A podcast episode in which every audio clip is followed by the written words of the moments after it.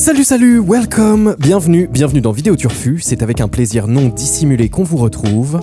Vidéo Turfu, podcast Vidéo Club, ici on parle de films, de séries et de tout ce qui se mate. Aujourd'hui, aujourd'hui, épisode 03, un épisode un petit peu différent. Aujourd'hui, on ne va pas disséquer un film, mais on va s'intéresser à une maison de production Rassure-toi, on ne va pas dégainer contrats, fiches de paye et autres montages financiers, mais on va plutôt regarder comment une boîte de prod peut dénicher des talents, les faire monter, et surtout, comment elle peut marquer son époque au fer rouge. Aujourd'hui, on va donc voir comment une petite entreprise, imaginée par des potes sur le bout d'une table de café, va devenir leader de son marché et lancer les plus grands réalisateurs des années 90 et 2000.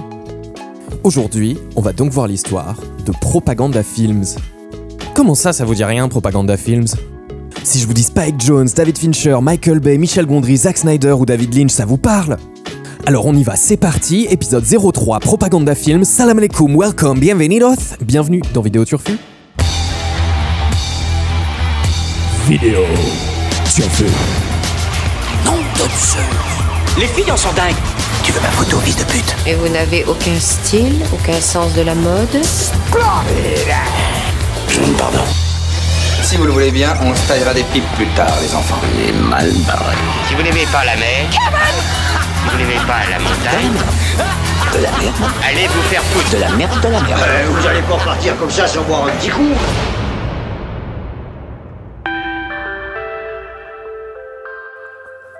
Nous sommes en 1981. C'est une nuit chaude, comme les connaît souvent Los Angeles à la fin de l'été. Deux étudiants discutent dans un bar. Ils viennent de se rencontrer à l'école, et pas n'importe quelle école, ils sont au conservatoire de l'AFI. L'AFI, c'est l'American Film Institute, une école de cinéma post-diplôme qu'on intègre sur concours, un peu l'équivalent de la FEMIS ou de Louis Lumière, où les étudiants peuvent réaliser des courts-métrages avec des moyens confortables.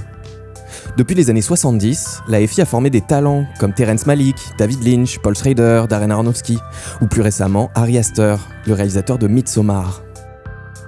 Nos deux étudiants sont encore inconnus. Ils s'appellent Steve Golin et Sigurjon Sigvatsson, un Islandais qu'on surnomme Ioni.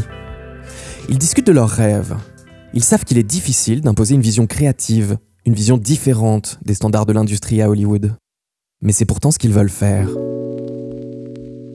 Ils se mettent en tête de monter une maison de production où ils pourront imposer leur choix. Leur diplôme en poche, ils s'associent. Pour gagner un peu d'argent, ils décident d'abord de se tourner vers la publicité. Et aussi vers un format assez nouveau, le clip vidéo. Car au début des années 80, apparaît une chaîne de télévision qui vient secouer l'industrie, MTV.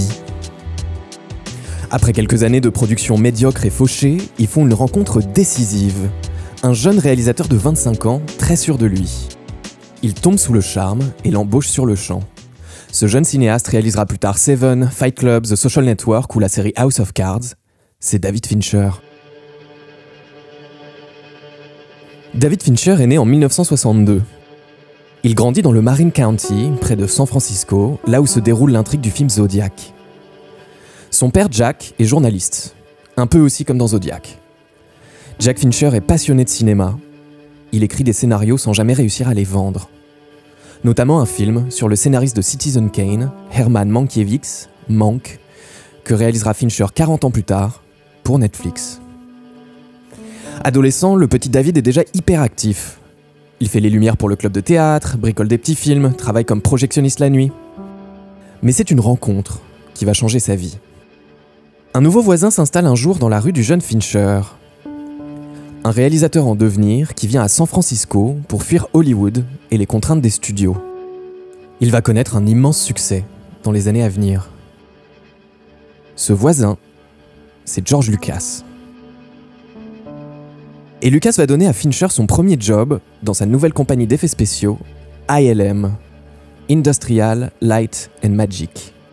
ILM, qui supervisera dans les années suivantes les effets spéciaux des Star Wars, Indiana Jones, Terminators ou encore Pirates des Caraïbes. Fincher travaille à tous les postes et apprend énormément, surtout une féroce éthique de travail. Crédité à l'époque comme Dave Fincher, il apparaît par exemple au générique du Retour du Jedi pour la fameuse séquence des motojets. Après ILM, il se tourne lui aussi vers la publicité et se fait remarquer avec un humour assez punk dans un spot contre le cancer où un fœtus fume une cigarette.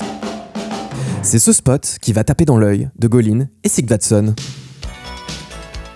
Nouvelle équipe, nouveau départ, la compagnie prend le nom gentiment provoque de Propaganda Films. C'est l'époque de films comme Top Gun, le cinéma singe l'esthétique des clips vidéo de MTV. Et ce sera donc un bon moyen de faire de l'argent passer ensuite au long métrage. Car comme le dit Yoni Sigvatsson, on se considérait comme des cinéastes faisant du clip jusqu'au moment où l'on pourrait faire des films. Très vite, les plus grands artistes font appel à eux, et tous les jeunes réalisateurs veulent intégrer l'écurie.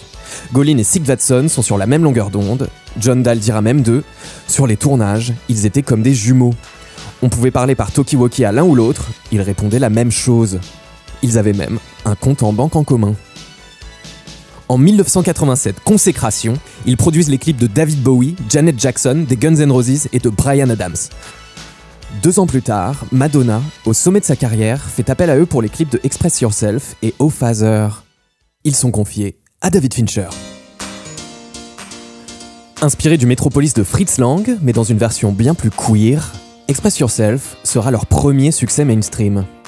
Tourné dans un gigantesque décor, Fincher y annonce l'esthétique sombre d'Alien 3 et Seven, et y démontre une habileté précoce pour diriger de colossaux projets.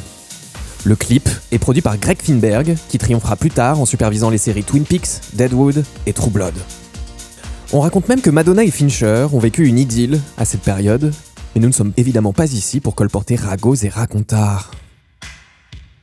Les succès s'enchaînent, les commandes affluent, Propaganda grossit et a besoin de nouveaux talents. Un autre petit jeune fait son apparition, il a fini l'université depuis seulement deux semaines, mais son portfolio de publicité est déjà solide, sa caméra virevolte dans tous les sens, Steve Golin lui dit instantanément « Nice to meet you, t'es engagé ». Ce petit jeune, c'est Michael Bay.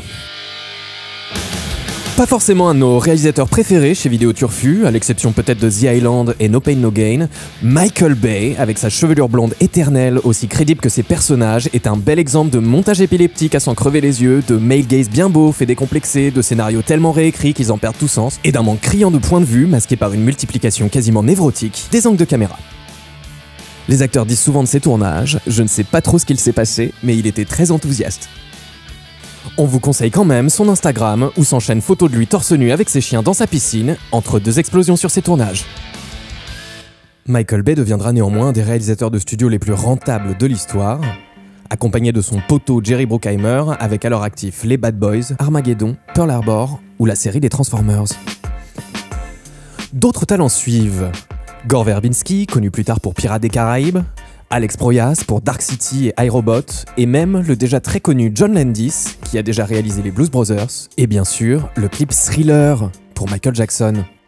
Ce dernier va réaliser toujours pour Jackson le clip de Black or White. Encore un succès planétaire pour Propaganda. Le dernier à les rejoindre s'appelle Marc Romanek. Assez anonyme en France, il est le réalisateur qui a reçu le plus de récompenses pour des clips dans le monde. Ses références Lenny Kravitz, Madonna, Michael Jackson, Nine Inch Nails, Jay-Z ou encore les Red Hot Chili Peppers pour Can't Stop. Romanek réalisera aussi quelques films restés confidentiels mais adorés par les fans. Photo Obsession, avec un Robin Williams flippant en employé de labo photo, obsédé par la vie des gens dont il développe les images, et Never Let Me Go, un triangle amoureux post-apocalyptique entre Carey Mulligan, Andrew Garfield et Keira Knightley. À voir. Grâce à ces nouvelles recrues, l'équipe de propaganda semble impossible à arrêter. En 1991, les propositions de rachat affluent, mais les dirigeants jouent la sourde oreille. Golin et Sigvatsson sont en contact depuis longtemps avec Michael Kuhn, pour qui ils produisent des clips. C'est le vice-président de Polygram, un conglomérat européen qui commence à faire sérieusement parler de lui. Michael Kuhn les convainc de le rejoindre. Nouveau pied de nez à l'industrie, puisque Polygram est le seul concurrent sérieux au studio californien avec ses récentes coproductions de Flashdance ou du Batman de Tim Burton. Dès lors, le nom de Propaganda est sur toutes les lèvres. C'est le moment de diversifier. Grâce à Polygram, le duo Golin Sigvatsson infiltre le milieu du cinéma et produit le Sailor et Lula de David Lynch. Lynch n'en est évidemment pas à son coup d'essai. Il a déjà 4 longs métrages derrière lui, Eraserhead, Elephant Man, Dune et Blue Velvet. Golin lui propose d'adapter un roman noir des années 40 qu'il a sous le coude, et Lynch accepte. Alors qu'il déjeune sur Hollywood Boulevard, Lynch livre son scénario et dit à Golin qu'il a vu dans un rêve Nicolas Cage dans le rôle de Sailor. Quelques minutes plus tard, Nick Cage entre dans le restaurant. David Lynch se précipite sur lui surexcité en lui disant que c'est un signe du destin. Nick Cage lui dit banco, il fait le film, il n'a même pas besoin de lire le scénario. Lynch réembauche l'incroyable Laura Dern et le tournage peut commencer. Nouvelle réussite pour Propaganda, le film sera récompensé par la Palme d'Or à Cannes en 90. Il est depuis devenu culte, le Bonnie and Clyde des 90s, peut-être avec True Romance de Tony Scott. Fort de ce succès, David Lynch, Golin et Sig Dodson enchaînent sur la série puis le film Twin Peaks, culte aussi.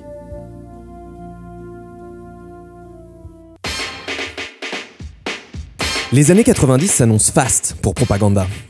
Ils produisent dans la foulée de Twin Peaks un doc sur Madonna, un sur Metallica et s'assurent même une place de coproduction pour une nouvelle série, Beverly Hills 90210. Quand on vous disait marquer une époque au fer rouge. Un pied dans le cinéma, un pied dans la télévision et des racines bien ancrées dans la publicité et les clips vidéo, voilà la recette du succès de Propaganda dans les années 90. Cette relative indépendance financière leur permet de développer leurs rêves secrets, les premiers longs métrages de leurs protégés. Malheureusement, leur poulain David Fincher a été débauché par la 20th Century Fox, il a signé pour réaliser Alien 3. Même si on peut déjà voir dans le film quelques marqueurs qui feront plus tard son cinéma, Fincher souffre sur le tournage. Il s'entend mal avec les cadres des studios et décrira l'expérience comme, je cite, se faire sodomiser rituellement tous les jours pendant deux ans par les patrons de la Fox. Alien 3 n'est peut-être pas une grande réussite, mais probablement le film de la série à l'atmosphère la plus marquante avec sa planète prison, et aussi celui qui s'intéresse le plus à la notion de maternité et de féminité chez l'agent Ripley. Fincher parti de chez Propaganda, il cherche un réalisateur pour leur nouvelle production. C'est donc Dominique Senna qui s'y colle avec California. Pas très connu en France, California est une pure série B du début des années 90. David Duchovny, jeune journaliste, part sur les routes américaines avec sa copine photographe Michelle Forbes pour enquêter sur leur obsession, les grands serial killers. Difficile de faire plus 90s.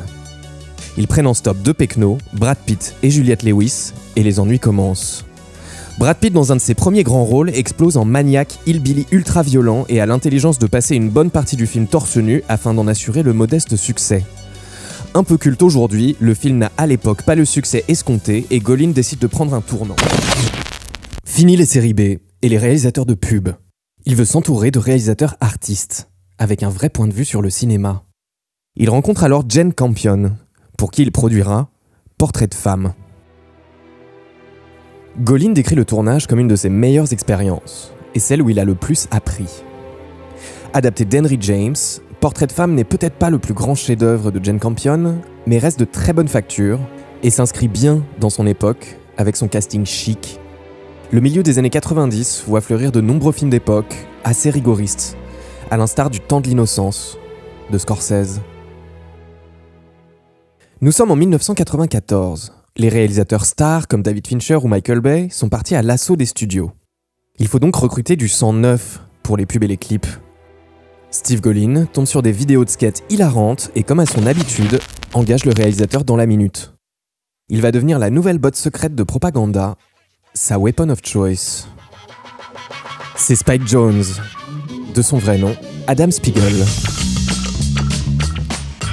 La tête de chien de Daft Punk, Sofia Coppola en gymnaste, une lampe Ikea qui pleure, le sabotage des Beastie Boys dans la peau de John Malkovich ou Christopher Walken se déhanchant de Diablo Corps dans un hôtel vide au son de Fatboy Slim. Ça vous parle? À l'adolescence, le petit Adam Spiegel se voit surnommé Spike Jones par un pote. Il gardera ce nom d'emprunt toute sa carrière. Les pseudonymes, les personnalités, il en a d'ailleurs pas mal.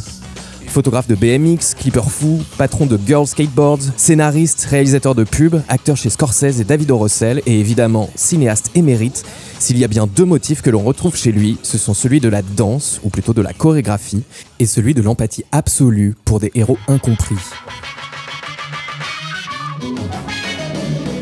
Les chorégraphies, il en met partout. Évidemment dans les clips Weapon of Choice et Praise You de Fatboy Slim, It's Oh So Quiet de Björk, Electro Bank des Chemical Brothers, ou beaucoup plus récemment dans Ghosts de Rhône et La Horde, tourné au Musée des Beaux-Arts de Marseille.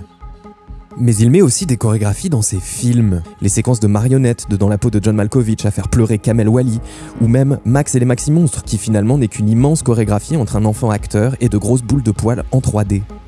Et l'empathie, il en met encore plus. Ces personnages d'adaptation ou de Her sont filmés au plus près de leurs émotions. Il devient la nouvelle figure de proue de Propaganda Films. Dans les autres nouvelles recrues, on trouve Jonathan Glazer, un personnage érudit et un peu étrange qui sera à la tête de l'excellent clip de Karma Coma de Massive Attack ou de Street Spirit de Radiohead. Ses publicités, pour Levis notamment, restent aujourd'hui encore des références. Mais c'est au cinéma qu'on le découvrira atmosphérique et expérimental avec Under the Skin, objet étrange où Scarlett Johansson incarne un extraterrestre errant dans les rues de Glasgow. Ou encore Sexy Beast, film de gangster culte tourné à Almeria. Cette année, il remporte le Grand Prix à Cannes pour The Zone of Interest, qui raconte le quotidien de la famille du commandant d'Auschwitz. Autre petit nouveau, Antoine Fuqua, qui réalise en 1995 le clip de Gangsta's Paradise de Coolio.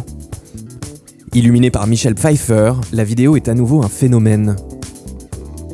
Lui aussi devient célèbre au cinéma avec par exemple Training Day ou la série des Equalizers avec Denzel Washington. L'argent coule à flot. Les vidéos sont de plus en plus créatives. Les annonceurs s'arrachent propaganda. En 1996, Steve Golin décide de se tourner à plein temps vers la production cinéma. Il produit Sleepers de Barry Levinson, un bon film de vengeance new-yorkais sur lequel on aurait envie de tomber par hasard au vidéoclub. Casting alléchant, histoire tenue, Sleepers a bien vieilli. En 1997, Steve Golin retrouve enfin son ami David Fincher. Ils vont tourner The Game, un thriller paranoïaque façon Alan J. Pakula, remis au goût du jour. Alors The Game, comme dirait l'autre, c'est pas son meilleur film, mais ça se mate, ça a le mérite d'exister. Je sais, je sais que la fin du film est éclatée au sol et que ça gâche tout, mais il faut revoir The Game, il faut le revoir. Déjà pour l'interprétation de Michael Douglas, une de ses meilleures, ici en plus dans le rôle de Michael Douglas. Pour son générique qui inspirera plus tard celui de la série Succession, et puis aussi parce que Fincher, en grande forme, nous livre non seulement une superbe leçon de mise en scène, mais parce qu'au fond The Game est un film incroyable sur le monde du cinéma, de la fiction, sur ses artifices, ses fausses pistes. La fin des années 90 va être un peu plus compliquée pour Propaganda. Leur production détonne dans un Hollywood qui ne sort que des sequels et des blockbusters. Comme le dit Steve Golin à l'époque, on ne sort que 3 ou 4 films par an alors on peut vraiment s'en occuper. Un gros studio en sort 25, alors forcément ils n'en prennent pas autant soin. Ça me rendrait dingue. Côté format court, deux derniers réalisateurs viennent compléter l'écurie propaganda, et ils ne pourraient pas être plus différents l'un de l'autre. Le premier, c'est Zack Snyder. Brillant technicien, il est moins connu pour la subtilité de ses mises en scène. À l'instar de Michael Bay, Zack Snyder aime à montrer qu'il pousse de la fonte à la salle à travers des cols en V plongeants sur des t-shirts moulants. Un travers peut-être poussé à l'extrême dans le film de bataille antique Full Testo 300 qui fait un peu mal aux yeux. Le mauvais goût et la 3D dégueulasse, il les poursuit ensuite dans des films de super-héros, par exemple le très chiant mais très joli Watchmen. Et bien sûr, il y a l'affaire Justice League, où les fans ont réclamé et obtenu la fameuse Snyder's Cut, d'une durée de 4 heures. Mais pour être honnête, chez Vidéo Turfu, on n'a jamais réussi à finir le film. Oh. On lui concédera quand même L'Armée des Morts en 2004, remake du Zombie de Romero. Film d'horreur extrêmement efficace. Le second réalisateur est français. Cocorico. Il est aussi timide et bizarre que Snyder est extraverti et commun. C'est Michel Gondry. Le petit Michel a toujours baigné dans la musique. Ses grands-parents ont inventé des instruments, son père est pianiste passionné de jazz, son frère joue dans des groupes punk des années 80. Mais Gondry, lui, veut être peintre. Il étudie aux arts appliqués, mais très vite la musique le rattrape. On lui demande d'être batteur dans le groupe au nom tout mignon. Oui oui. Il accepte, mais décide de réaliser tous les clips du groupe. Là, Il commence à développer son esthétique faite de briques et de broc, sorte de Georges Méliès fauché et rigolo. Björk tombe un jour sur un de ses clips sur MTV et l'engage pour Human Behavior. Paris réussi, ce clip nocturne et forestier reste encore aujourd'hui un des meilleurs de Michel Gondry. Après Björk, Propaganda le repère. Kylie Minogue, I Am, les Rolling Stones, Massive Attack, Radiohead, Daft Punk, les White Stripes, les Foo Fighters, Metronomy, ces clips à succès sont innombrables. Et à chaque fois, avec une nouvelle idée de mise en scène. Michel est surdoué, et ça se voit aussi dans son travail en pub. Et lui aussi, encore une fois, passera au cinéma. Avec le succès qu'on lui connaît.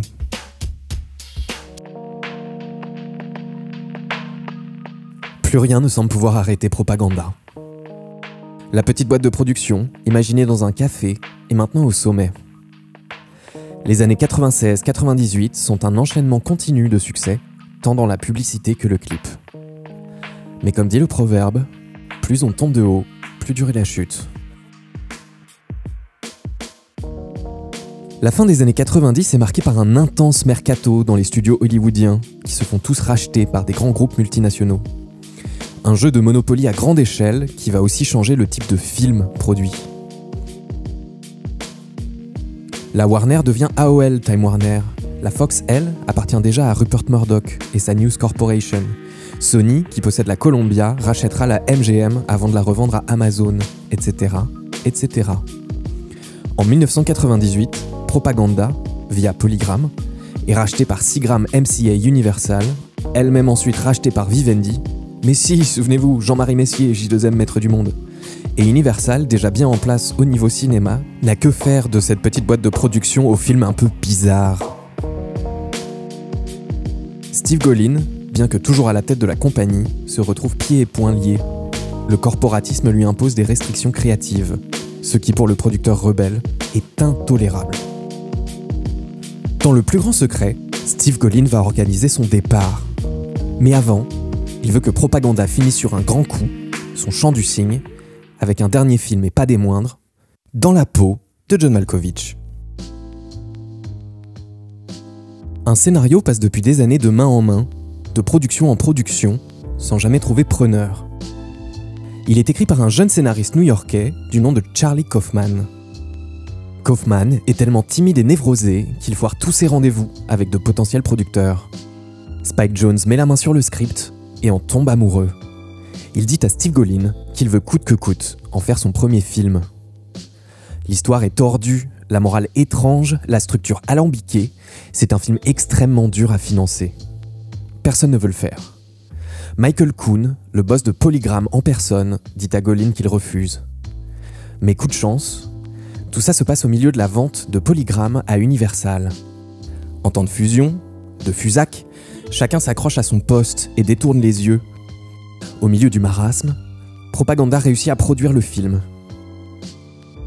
Dans la peau de John Malkovich est difficile à résumer. On essaye. À New York, John Cusack, marionnettiste désœuvré, a cruellement besoin d'argent. Sa petite amie, Cameron Diaz, étudie les chimpanzés. Il finit par trouver un boulot dans un bureau situé au septième étage et demi, oui, demi-étage, d'une tour de Manhattan. Là, il rencontre Maxine, Catherine Kinner, avec qui il rêve d'adultère. Un jour, il trouve une petite porte dans son bureau qui mène à un tunnel qui mène à l'intérieur de la tête de John Malkovich. Oui, John Malkovich. Voir à travers ses yeux, toucher à travers ses doigts, vivre à travers John Malkovich pour 15 minutes avant d'être projeté dans une décharge sur le périph' dans le New Jersey. Ouais, comme je disais, difficile à résumer. Le film sera un immense succès d'estime et est considéré aujourd'hui comme un des meilleurs films des années 90. Steve Golin, Spike Jones et Charlie Kaufman réitéreront l'essai pour un second film, mais plus chez Propaganda. Car oui, Steve Golin a quitté Propaganda. Il a monté une nouvelle société de production où il peut exercer sa créativité sans financier au-dessus de lui. Celle-ci s'appelle Anonymous Content et existe aujourd'hui encore. Sans Steve Golin, Propaganda Films continue tant bien que mal à exister pendant deux petites années, avant de s'écrouler. Au début de l'année 2002, la compagnie doit fermer ses portes dans des circonstances floues. Surpayant ses réalisateurs stars, mais en oubliant les financiers, le retrait d'un gros investisseur allemand gèle ses fonds. Et c'est ensuite la crise des annonceurs publicitaires, après le 11 septembre, qui donnera le coup de grâce. Les contenus provocateurs de propaganda ne collent plus au patriotisme de rigueur dans une Amérique en pleine remise en cause. Le temps des majors hollywoodiennes, les Big Six, avec ses producteurs, le sempiternel cigare accroché à la bouche, est bel et bien révolu. En 20 ans, des conglomérats les ont tous rachetés. Dans les couloirs des studios, le son des machines à écrire a été remplacé par celui tout aussi frénétique des calculatrices et autres traitements Excel. Dans ce contexte, la petite propaganda fait figure d'aberration. Jamais, depuis la United Artists, une maison de production n'avait découvert autant de talents et produit des contenus aussi variés et originaux. Un pied dans le commercial, un pied dans l'expérimental, Propaganda Films fait partie de ces sociétés mythiques d'Hollywood qui ne pourraient plus exister aujourd'hui. Avec un des meilleurs carnets d'adresses de Californie, Steve Golin continuera son œuvre et produira, avec Anonymous Content, parmi les meilleurs films des années 2000. Adaptation de Spike Jones, Eternal Sunshine of the Spotless Mind de Michel Gondry, ou encore Babel, et plus tard The Revenant d'Iñárritu. Pour le film Winter's Bone, il choisira lui-même une jeune adolescente encore inconnue, Jennifer Lawrence. Dans les années 2010, Steve Golin, toujours à l'avant-garde, pressant le changement qui s'opère depuis le cinéma vers la télévision. Il décide de se lancer dans la série télé. Avec deux talents maison, il développe deux projets. Mr. Robot et True Detective. Avec là aussi le succès qu'on lui connaît. Malheureusement, Golin sera rattrapé par la vie, ou plutôt dans ce cas par la mort. Déjà survivant d'un cancer dans les années 2010, il est emporté en 2019 par un cancer des os, avant de pouvoir montrer tout ce qu'il avait prévu pour la télévision. Producteur à l'ancienne, il définissait son travail comme une histoire qu'on veut raconter avec des cinéastes avec qui on veut travailler et ensuite on crée nos propres règles. On se casse le cul pour faire le film. C'est ça le travail du producteur.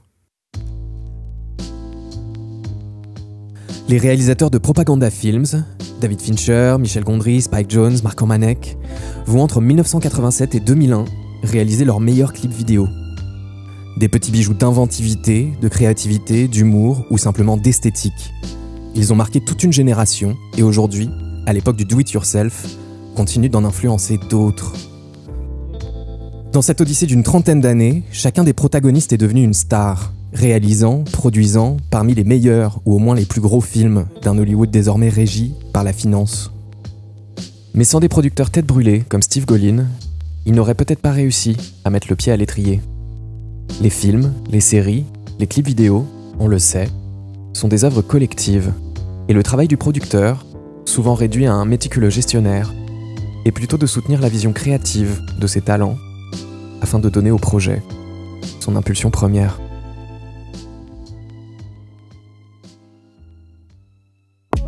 Voilà, c'est tout pour nous, c'est tout pour aujourd'hui, pour la grande histoire de propaganda. J'espère que ça vous a plu. Sachez que vous êtes toujours les bienvenus chez Vidéo Turfu. Et n'oubliez pas, toute location rendue après 13h sera décomptée du forfait. Soyez sympa, rembobinez. Merci de ne pas rayer le DVD.